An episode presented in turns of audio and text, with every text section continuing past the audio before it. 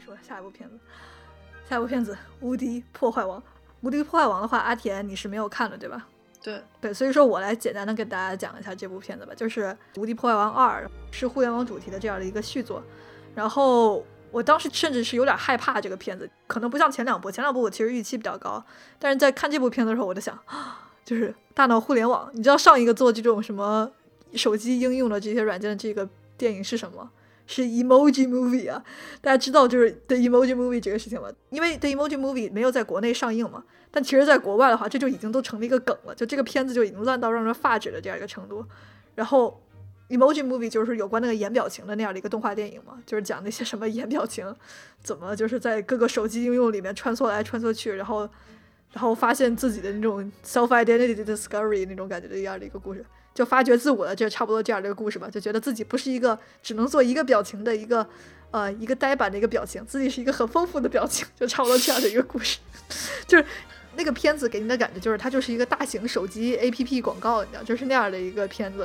所以我当时一看到大闹互联网这个主题，然后一看到预告片，哇塞，这怎么有 Twitter、Google、eBay？你知道，就觉得这是个什么情况？你知道，这也是一个广告集合片吗？会不会又变成 emoji 那样的一个片子？然后。首先，它没有变成一个那么烂的片子，就是毕竟还是这个迪士尼出品嘛。它有一些小概念上还是挺聪明的，比方说就是什么，在一个那种游戏里面去，呃，去追求一个稀有道具，然后卖钱呐，还有什么就是那种 eBay 的里面就是大家叫价的这种东西啊，还有就是吐槽了一下 YouTube，其实不是 YouTube 了，呃，在国内的话好像就直接变成抖音了，就是那个什么疯狂的暗赞呐，什么这种东西，然后就是一些非常蠢的影片，然后莫名其妙都能流行了之类的。他就讽刺一些互联网现象吧，就这些彩蛋型的一些设计还是挺有趣的。然后我也特别喜欢，就是看到那个场景，就是呃有有一棵树嘛，然后人家树上有很多那个蓝色的小鸟啊，就是那个 Twitter 的那个图标的那个鸟啊，他们就在互相那个就叽叽喳喳，就是发那个 post，就发那个推特出来的那个形象，就那个创意就让我觉得还是挺好玩的。还有就是什么谷歌搜索了，打一个词给你自动补全整个问题的这个机制啊，就把那个东西拟人化出来，就这些小小的设计是挺有意思的，但是。其实我觉得可能跟超人总动员的问题就有点相似吧，就这个故事可以发生在任何地方，不一定发生在互联网里面。然后这个故事就又变成了传统的，就是两个朋友要分拍，然后一个朋友就是觉得，哎呀，我不能让你走，然后就是因为过度珍惜这个友情，反而做出一些极端的事情，最后又把这个友情恢复过来的这样的一个过程。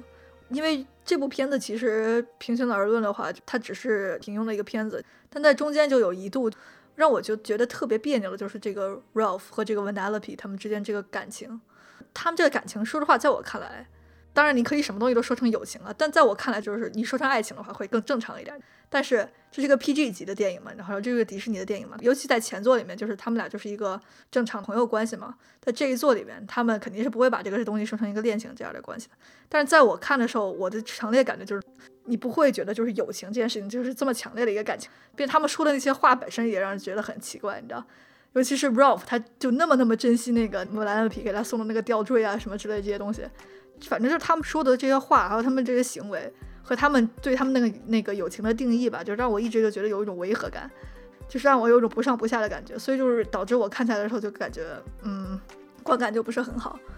对，然后当然就是他剧作上还有其他各种各样的问题，比方说前半程是 Ralph 就是一直想怎么去把那个手柄买回来去攒钱呐这样的，后半程就变成了就是 Vanellope 就想留在那个世界了，又变成另外一条主线了，就是差不多有点割裂的这样的感觉，就是他肯定是没有第一作的时候就是那个整个剧情上那么连贯和完整的，并且就是第一作里面你会完全感觉就是他们。两个之间的这个情谊啊，什么都是那种友情的感觉，这是我也能体会的，我觉得就是很正常的。但在这一作里面的话，我觉得就是这感情就有点奇怪了，就有点极端，尤其是最后的时候，就那个就是变成一堆 Ralph 病毒各种跑，然后还有那个 Ralph 巨大化以后，还是又是那种金刚桥段在线。你并且你想，你都用了金刚的桥段了，你知道，你这个还不明显吗？就是又用了金刚的桥段，然后又要说这是友情，你知道，我就觉得 like 何必呢？我就是对这一点就是很不满意吧，对，当然就是对，我觉得就是如果，因为虽然我没有看这个电影，但我觉得经过你的描写，我觉得他这个他这个友情已经接近于那种。就是病娇的那种是 友情的，就是这个人物他的这个心态就有点过了。虽然就是怎么说呢，这个 Ralph 游戏里头他本身是一个反派角色嘛，就是他有可能他有时候有一些极端的心理，或者说他他自己其实存在一些心理缺陷，所以他对于这个朋友特别的渴求吧。但我觉得就是如果你是一个病态的心理，但你也可以凸显出他本身就是有这种心理问题的这种感觉。他倒是体体现了呀，他在电影里面就管这个东西叫 insecure 嘛，你知道，因为他 insecure，他就造成了不稳定，那个病毒就复制了他这个 insecure，就射到各处，那个病毒就是这样的。它体现了他就是个不健康的心态。对对对，我的意思说就是你得 insecure 到一定程度，你整个人就是需要那种就是治疗的那种感觉。就是我觉得迪士尼他描述的那种 insecure，他缺乏安全感这个程度呢，就是所有人就大家可以共情的那种缺乏安全感。但他这个很明显不是一个 大家都能共情的缺乏安全感，就是这个这个这个太极端了，就是这个东西。就是如果并且就是说你就觉得朋友要离开啊，或者说他还没跟你说，然后你就知道他要离开了，这些东西你会产生愤怒，或者说就不理解，或者觉得就是说不想让他离开，这我都是可以理解的。但你不去跟你的朋友直接沟通。然后你就直接就去买了个病毒，你知道，就是直接以想以强硬的方式把它留下来，这事情就变得太奇怪了。就是正常的人是不是这么思考？就是这个动机看似合理，但是其实他并不能解释他做这个东西的行为，并且现实生活中吧，我感觉就是不会有人真的这么干，就至少应该也会去跟他讨论一下这个事情，仔细问问为什么呀之类的。直接就上升到这种想破坏他那个游戏，然后让他只能跟他一起回到游戏厅，这个想法就让我觉得就真的比较极端。对，我觉得就是什么呢？就是呃，就是因为我没有看这个电影，所以我不知道他有没有凸显一些，就是 Ralph 他之前的经历造成了他这个极度的不安全感。就我觉得，如果他有一个这样进一步的解释呢，就是我们会对于他这个不安全感的原因更加能理解。他没有，但他就他就说你是我最好最好的朋友，你是我唯一的最好最好的朋友。对，就我就说他如果就嘴上说，比如说就是他不突出 Ralph 他自己这个人，他有一些什么特殊的经历啊，使他现在这个这么缺乏安全感。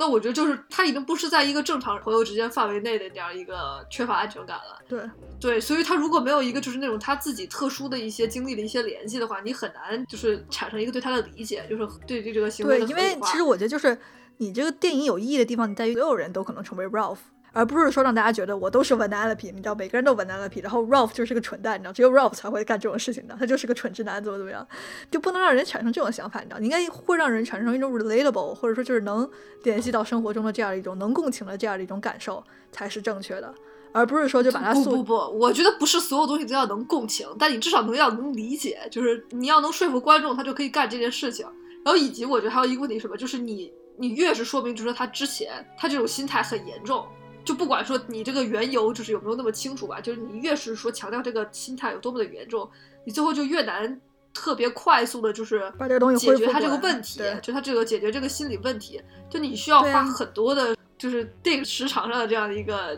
精力吧。就比如说你你要提供很多层面对 Ralph 的帮助，才能解决他这个问题。你不能就是比如说，因为我想象就是说他有可能就是嘴炮一下他就你说对了，他就是嘴炮一下呀。对，就是这样的话，就是一个不太有可能实现的一个事情。嗯。就是我觉得一般就是这种心态的话，你如果你真的最后你时长就不够，就是说我就是想凸显一个朋友之间就是广泛存在的不安全感，不一定非要能解决问题嘛，你就不如就说他们就是意识到了这是不安全感给他们带来的问题，对不对？嗯，就是说他们有可能虽然不能立刻的解决这种不安全感，就是他不可能说我现在就觉得特别的那个安全，朋友走了之后我也不会有任何的难过啊什么这种。他不如是说他意识到这个不安全感的存在，但他也意识到就是他自己有可能需要对这个进行一些处理。就是说他的情感方面，你不用就是说要解决他，你可以说一下他底线层面上有一个是释怀吧，他一个自己放过自己这种感觉就可以了。是，然后我其实我觉得又能想象，就是说他们觉得，比方说互联网里面 insecure 这个事情变成一个不稳定因素，然后又跟病毒联系起来，这可能又是他们觉得一个很聪明的一个点子。确实，我在电影的时候看的时候也会觉得，哦，这个点子好像看着挺聪明的，但问题就在于他们这个剧情上。就会觉得到那个程度的时候，我就完全不关心这个事情，你知道，并且我会觉得这就是一个非常套路的一个发展。所以说，就这个点子本身虽然挺聪明的，但它最后也没有发挥出它的功效，它就只是一个聪明的点子而已。你一个好的设定，就是到底能不能跟你的主题有机的结合起来，还有你一些画面上的创新能不能跟你的主题结合起来，才是最重要的。你展示一百个网络彩蛋，然后但它跟你的主题都没关系的话。那它就只是一个片段化的网络彩蛋而已，就把那个短片截出来看，觉得挺好笑的、挺好玩的、挺有趣的、挺有创意的，那就完结了。它也不是会让它真正让它变成一个好的电影。希望皮克斯和迪士尼之后的影片不只是局限于这种局部的创意吧，而更多的是注重在就整体上的这个完整性的这样的一个考虑上，能做得更好一些。对，我觉得就再加一句吧，就是说它这个电影还是可以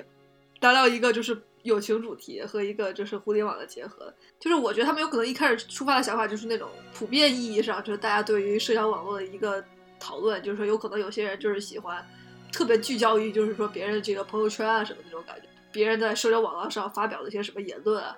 就这种过过度的，就是有点那种就是跟踪那种感觉，你知道吧？就是说朋友之间有可能有那种。但是他们影片并没有表现空间那种感觉，对对的，我就说他们有可能是从这个角度出发的，就是说为什么他们会想到这个东西，我就说，所以这块实际上是可以连接上来。但是有一个问题就在于他们俩是个虚拟人物，他们俩并不是真正的一个什么 生活中可以互动的一个这个角色，所以得从那个就是虚拟意义上进行这样的一个探讨。所以我觉得，因为他们这里面也有一些就是真实用户，然后但他们会用一些就是小人儿，然后在网络中表现这些真实用户。就如果我觉得他们能把主角变成某两个真实用户，他们可能是一些网络朋友，然后他们把这个网络朋友的这个关系给搞砸了，然后引发了一系列效果，然后他们怎么去最后去怎么去解决这个问题，或者说怎么从这个现在这个网络时代这样的一些友谊上面去讲述一些新的这些命题的话，我觉得会更有趣一点。对，就他还是，但是但是但是说实话，我就像你刚才说的是那种网友的话，有可能就是。比较初级的一个讨论了，就是互联网，就是大家一开始最初的这个讨论，有可能这个确实也还是有点陈词滥调，特别像那种就是电视剧集里头拿一集出来做会做的东西。其实就是他们这个模板本身就有点在模仿那个 Inside Out 的那个意思，就在模仿头脑特工队那种感觉，就是说一个是把头脑拟人化，一个是把网络世界拟人化这件事情。但 Inside Out 它好处就在于它跟现实世界有互动，它这部分的问题就在于它跟现实世界几乎零互动。虽然它里面有一些视频点赞啊之类这样，但它的主线跟现实世界没有任何关系。就它如果能把这个网络世界跟现实世界的一些事情联系起来，那就好。但是我觉得你就细想，它这个文本就是它第一部的那个文本，它就是不可能跟那个现实世界。是啊，就为什么就做个原创电影就好了嘛？非要把这个形象嫁接起来？就因为他们都是虚拟角色，然后在那种什么游戏世界里、虚拟世界里，他们就想把这个东西嫁接过来。哎呀，你还有什么想说的吗？所以补充的 没。嗯，对，我觉得就是总体评价上就是差不多这样吧。好，那我们就进入下一步。其实另外两部这个提名名单里面的是那个《全知岛》，还有这个《未来的未来》嘛。上一期节目就是这个关于《全知岛》的这个长节目，虽然是去年很早之前的一部影片了。如果大家是对《全知岛》这部片子感兴趣的话，可以去听那期节目。然后我们这里就不再评价了。然后未来的未来这部片子呢，就是因为我我和阿田都还没有看，所以说我们也没法评价。但是就是西田守的一部作品。然后我看大家普遍的评价就是说这部片子就是西田守的一个特别一般的发挥吧，就没有达到什么历史巅峰什么样这样的。可能就是对西田守的个人作品比较普遍比较喜欢的呃观众的话可以去看。然后平常的话可能就也就没有那么推荐去看了。当然因为我还没看，就是说所以说。大家就是随便听听就可以。对，好，那我们现在就来说一下最近上映的这一部片子，就是这个《驯龙高手三》。我是在这个上映的那一周去看的，然后阿田是在上周看的。然后呢，我去看的三 D，然后阿田是看的二 D。所以说呢，首先我想向大家简述一下我就是看三 D 的这样的一个感受吧。我去看三 D 的原因呢，是因为是因为之前就是看各种影评啊，就是大家都对这个。呃，《驯龙二》的这样的一个三 D 是特别特别大的褒奖的，所以我就想《驯龙三》可能也是一个非常好的一个效果，然后就去看了三 D。就总体看下来吧，就是它是细节上你是能看出来它是有做处理的，就是说，尤其是那种呃很多龙群在一起这个飞行的时候，你能很明显的看出来这个龙的这个远近是有区别的。然后还有一些这个中景、近景、远远景啊，都是背景上啊，还有这些人物上都是分的挺清楚的。这点就是它不是肯定是不是只有字幕是做三 D 的这件事情的，但是它也没有一些场景让我觉得哇这个三 D 做的太好了，这种场景让我惊叹的那种场景是没有出现的。所以说，如果你是平常就需要戴眼镜的人的话，然后如果你戴上三 D 眼镜的时候，你还要 在你的眼镜外面再加一层三 D 眼镜的话，那我可能还是推荐你就直接去看这个二 D 版本会比较好。呃，就三 D 版本没有到那种非看不可的那种程度。那好，阿天，你能不能就是说一下，觉得它作为一个序列的这个终章，就它是不是一个好的收尾呢？我觉得他一方面他肯定是想要就展现一个大团圆结局嘛，他就想要交代一个龙和人最后他应该是一个什么样的关系相处吧。因为这个人对于就是龙这种动物啊，不会做到就是完全不利用吧，然后就说把他们就真的当做同类一样看待那样。最后就是说还是要把这个龙们都放生嘛，然后就是大家独立的就是生活。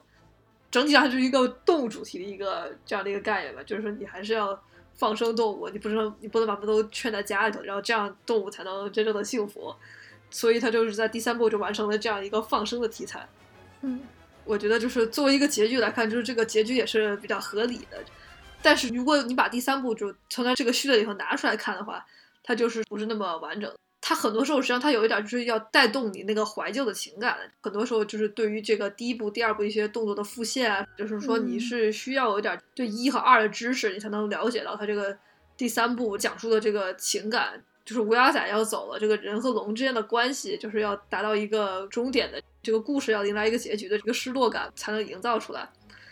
对，然后由于我是跳过第二部这一步。对，所以我就是只能对他们第一部有一点，就是他跟乌鸦仔一开始认识啊，然后还有就是用那个伸出手啊，然后就是这样是驯服他们呀，就大概能感受到这个概念，就是说他们这个友谊建立的那个时刻吧，就有点类似于就是 E.T. 的那个时刻。对，但是其他的，就是说实话，我对于这个系列的感情，我自己本身没有那么深。你单从这样的角度你来看这个电影的话，说实话就对我没有特别大的触动。然后电影它本身想要表达那个主题就没有特别好的去阐述，它更多的感觉重点是想要就是在。把这个整个系列好好的就是完结掉，或者说给每个人一个比较好的美满结局的感觉，就是反而是变成了他的那个重点。嗯，这也是我当时就感觉就是比较可惜的一点吧。我其实就是很喜欢人物的这些互动，就比方说男女主的那种特别自然的甜甜蜜蜜小情侣之间的那种爱情互动啊，并且这个互动本身是特别自然的，就不会让你感觉有那种尴尬的那种感觉。还有就是一些很搞笑的，比方说那一对双胞胎呀，就互相损啊，然后以及他们一些性格特点。就动不动就要把你埋埋到胡子里面，然后跟你的这个谈心呐，这种地方确实挺好笑的。所以我对这些角色就觉得，呃，本身的演出和他们的一些这个幽默的成分，其实是演绎的还是挺好的。但就像阿田你刚才说的，就是他可能就是作为一部终章系列的终章，他就是过于的，就是想就是马上的圆满的给每一个人物一个结局。然后比方说最后就是又是要想表现他们结婚呐。就是想表现他们生孩子啊，然后最后生的孩子还要跟乌鸦仔他们生的孩子还要再来个大团圆啊，这样的。他们考虑太多的这些东西之后呢，很多就是人物的成长上其实就没有很好的解决。就比方说，影片开始时候明显就表现出来，就是说他们并没有想到他们要结婚这样的。但在影片最后，他们为什么要就决定要结婚呢？这个动机是什么？就是好像这顺理成章就应该发生了，就发生了。就是他们之间这个转换的过程就完全没有表现出来。然后还有就是说，因为这里面似乎强调了一个矛盾，就是说，男主就不确定，就是说自己没有了这个乌鸦仔之后，他自己还能不能做这个领导人，他就不知道自己如果没有了乌鸦仔以后，他自己还有什么能力，以及他自己还能不能带领大家，他中间就是抱有这个疑惑的，所以他就对乌鸦仔能不能回来这件事情很焦虑，并且他就一直想，就是说让乌鸦仔在自己的身边，所以最后男主做出那种决定，就是决定啊放生乌鸦仔，然后。让他们就是到自己的世界去生活的时候，你就不是很明确他怎么能做到释怀，就怎么能做到就自己提升自信了，然后又相信自己的能力了，认为自己没有乌鸦仔也可以就是领导大家了，就他怎么完成这个成长的就很不明显。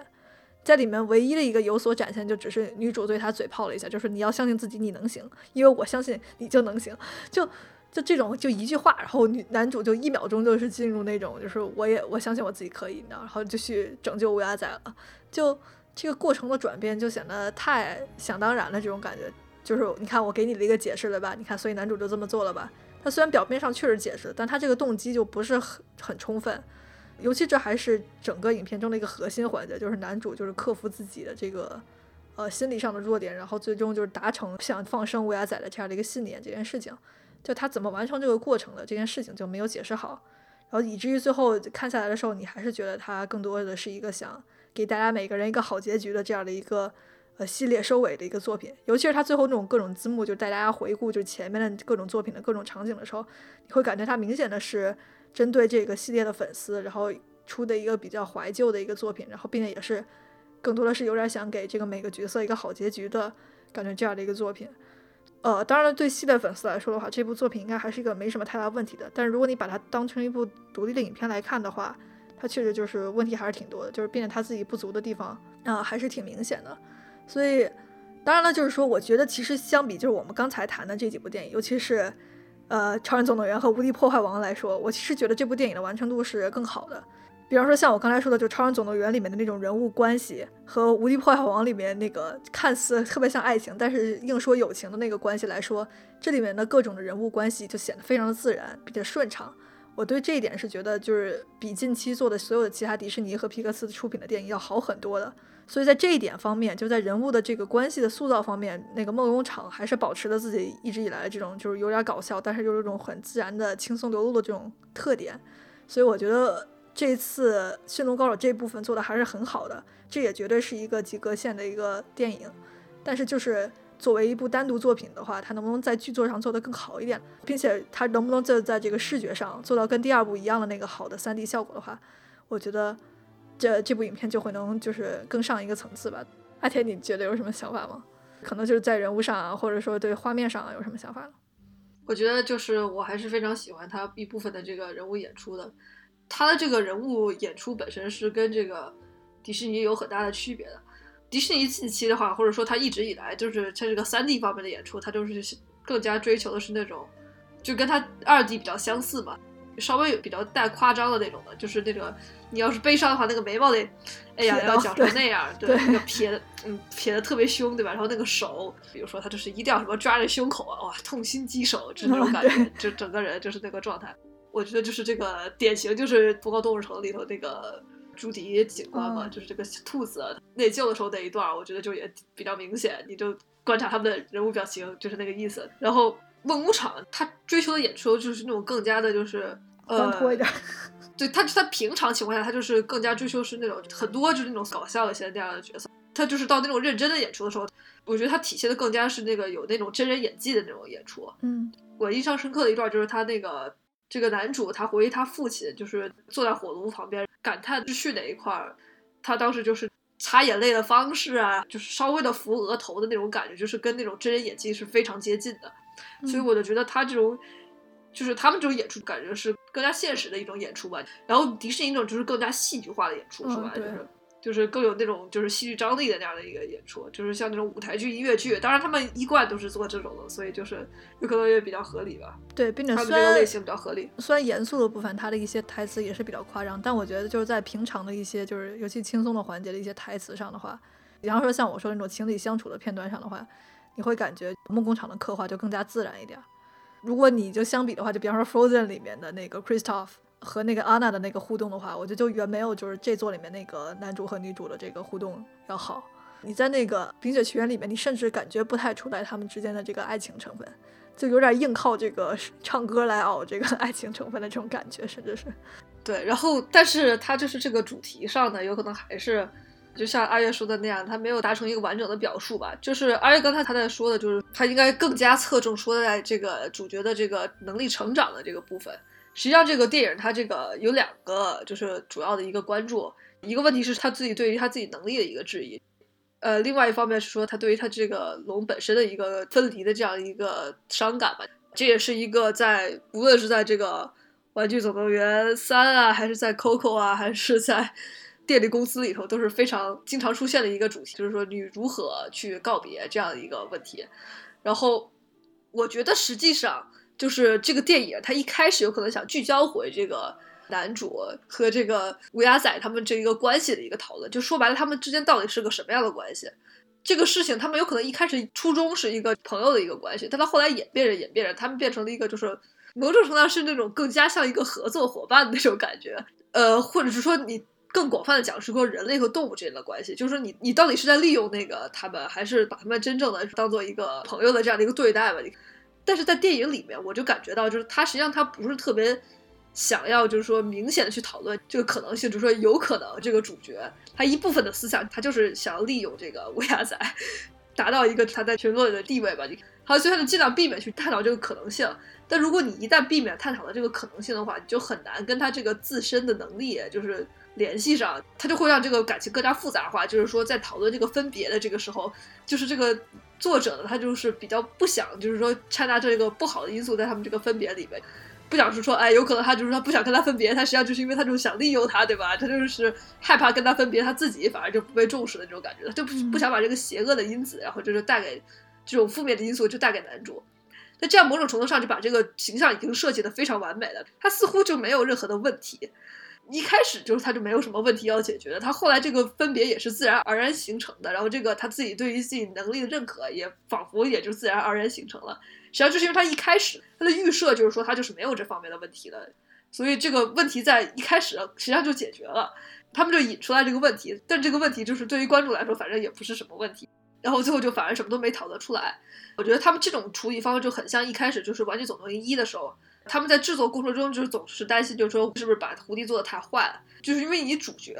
尤其这种合家欢电影，他们就总是会很担心，就是说是不是把他们做的太坏了？然后就说这样会让人就会觉得就是这个主角就是有问题，就像那个《无敌破坏王》里的 Ralph 一样，就是有点就是说在这个拿捏不准之中，他们就把这个主角就是塑造的反而就太好了，在我看来。当然，通过这种方式，他们也就是把这个问题也简单化了，然后在这个。就出发行馆的时候，也没有什么特别大的这个问题要解决，所以我觉得就是进步的改进，有可能就是说把这个人物的更多的缺陷带给主角。然后说实话，这梦工厂的主角他一直都是很多缺点的，他至少他成功的角色一般都是缺点比较多的，比如说这个史莱克呀，然后还有就是《功夫熊猫》里的阿宝啊，包括《驯龙高手》里的这个男主吧，就是 Hiccup。我觉得梦工厂一直以来就是一个问题，就是什么？就是说他除了史莱克之外。其他所有的这个电影，他都喜欢套路的讨论一个，就是这个能力的问题，就是说是主角对自己这个能力的一个质疑，或者说对自己到底能不能完成这件事情的一个质疑。也基本上就是《功夫熊猫》这个系列，还有就是这个《驯龙高手》这个系列，都是这两个主题是相似的。是他们在提供这个主题的解决方案上，也是一直想要给一些多元的解释。比如在《功夫熊猫》里头，他们就是达到那种内心的平静啊，达到这种自己内心的一个和解啊什么。就是它不同的序列，反正会给出一些稍微不一样的答案吧，根据不同的角色，但是就是基本上有点大同小异，就是这也是感觉是一个不够有新颖的想法的这样的一个问题吧。但是这一部里头，它甚至是就是这一层的这个人物成长，就是尤其是说这个个人方面的人物成长，它没有很好的完成。它的最后那个高光时刻，它就集体的这个体现在了这个分别上吧，就是有点就是说那个你可以舍身取义。就具体来讲，那个场景就是说，那个男主为了乌鸦仔的这样的一个性命吧，就是他就是可以牺牲自己的性命这样的一个场景。嗯，这个场景首先那个场景本身那个镜头就特别像那个，呃，《头脑特工队》里头那个想象中的朋友那个乒乓掉下去的时候那个那个场景，就是这样，就是完全是两个相似的一个坠落，就是那种那一瞬间你就觉得一个人就是说可以就是牺牲自己的生命，就是为了一个。你可以说自己爱的一个，不论是朋友吧，或者是在这个头脑特工队里头，就说一个亲人吧，这样的一个关系，就说他就可以牺牲自己这样的一个感情。你在看到那个镜头那一瞬间，你当然是被感动的，但是很快的，然后就他们就进入一个特别完满的这样的一个结局，然后你又发现这个牺牲实际上某种程度上是假的，这个情感就瞬间就被稀释了。就相比之下，虽然就是一样的场景，就是说都是牺牲吧，就在这个头脑特工队里头，还有就是。《驯龙高手三》里头，但在《驯龙高手三》里头，你那瞬间可能有相似的触动，但是在那之后，很快这个瞬间就会被遗忘了，然后你就会讲这个整体上他到底在讲什么，就是说他这个这个牺牲在那一刻，就说是这个人物他真的是成长了，他才会想要去达到这一刻的牺牲的，还是说他一开始他实际上就是已经准备好做好这个牺牲了？比如说就这个影片的一开始，他就他如果你要给他出现在这个难题，他也会这么做。我觉得对于这个电影来说，就是说这个主角在这个电影里头实际上是没有成长的。通过提出的这个问题，他给他硬熬出来一个成长，这样。对，我觉得我也同意你的观点。最后他只让你成了一瞬间的那种有一点点小小的感动，但最后他却没有对这个结局或者说对他们的人物发展产生决定性的影响，确实让人比较感觉可惜的一个地方。毕竟就最后你看起来就整部这个影片的话，也是感觉就是还是有点就是那种匆匆忙忙收尾的这样的感觉。虽然最后那个花絮的时候放了很多很多前作的各种各样的彩蛋，但是你觉得就最后看下来就是，还是就觉得就是这部电影其实结局上似乎无论是跟乌鸦仔的关系啊，还是大家的每个人的恋爱的结局啊，还是之类的，都似乎给出了一个结论。我在看那些花絮的时候，我就在想，这个对前作是不是一个真正意义上的一个好的收尾呢？就只是给出人物结局，这个收尾本身是不是一个足够的这样的一个事情？可能如果他们能把男主的成长表现得更好的话，让我们看到一个更丰满的这样的一个人物弧光的话，我觉得那可能会是一个更好的选择。好，我觉得我们想说的电影就差不多就是这些了，啊，那这期节目可能就是先到这里，就是跟大家主要盘点一下，就是我们之前没有做节目的的时候，这些上映的各种各样的这个影片。然后对，然后有趣的是，实际上是刚才说的那些，基本就是每一个真的做了一期节目，但是最后都。就是觉得讲的不好，就觉得算了。我觉得 我们因为真的，因为他们每部都是很大程度上有太大的问题，然后就会变成，就会变成我们不很长时间的的抱怨抱怨。对对对对对，那个听感可能大家也会觉得不太好。虽然我们在这一期里面也说了他们很多不足的地方吧，呃，希望成为具有批判性，但同时也是比较好的建议的这样的一些评论。对，那个我和阿田其实虽然没有去看《战斗天使阿丽塔》这个电影，但是我们俩都看了《冲梦》，呃，这部这个漫画原作。所以如果我们有时间能去单开一期节目去讲《冲梦》的原作的话，呃，我觉得会是一个挺有意思的一个想法。然后还有就是，我是去影院直接去看了奥斯卡短片的集合，然后阿田是在线上去看了这个短片的集合。然后之后，如果我们还是有时间的话，可以给大家讲一下这个短片的系列。当然，其实我觉得就是这次的短片系列就跟这个长片系列一样，就是让人就是觉得不是很满意。异曲同工之妙。哎呀，异曲同工之妙，真的是这届的奥斯卡让我觉得，哎呀，这动画简直就是灾年，灾年。行吧，然后我觉得这期节目就差不多到此为止了。然后大家有什么对我们的意见和评论，然后之类的话，就可以留言在下面。然后下次更新的其实也不知道什么时候，就是如果我们有时间的话，尽量就给大家去做更多的节目。对，之前真的是这几个月都是非常的忙碌的这样的一个情况。好，那我们这期节目就到这里结束了。然后我是阿月，我是阿天，大家拜拜。拜拜。I find it hard to say the things I wanna say the most. Find a little bit of steady as I get close. Find a in the middle of the chaos. Semi lost, semi never demigod. I remember walking in the cold of November, hoping that I make it to the end of December. 27 years in the end of my mind, but holding to the thought of another time. But looking through the ways of the ones before me, looking through the path of the young and lonely. I don't wanna hear about what to do. I don't wanna do it just to do it for you.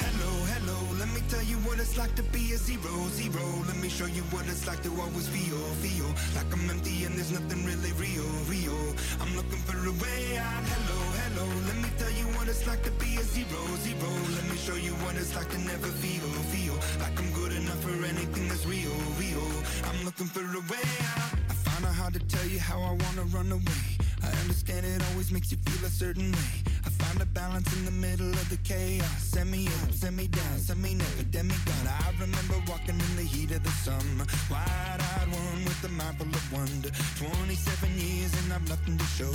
Falling from the dove to the dark of the crow. Looking through the ways of the ones before me. Looking through the path of the young and lonely. I don't wanna hear about what to do, no. I don't wanna do it just to do it for you. Hello,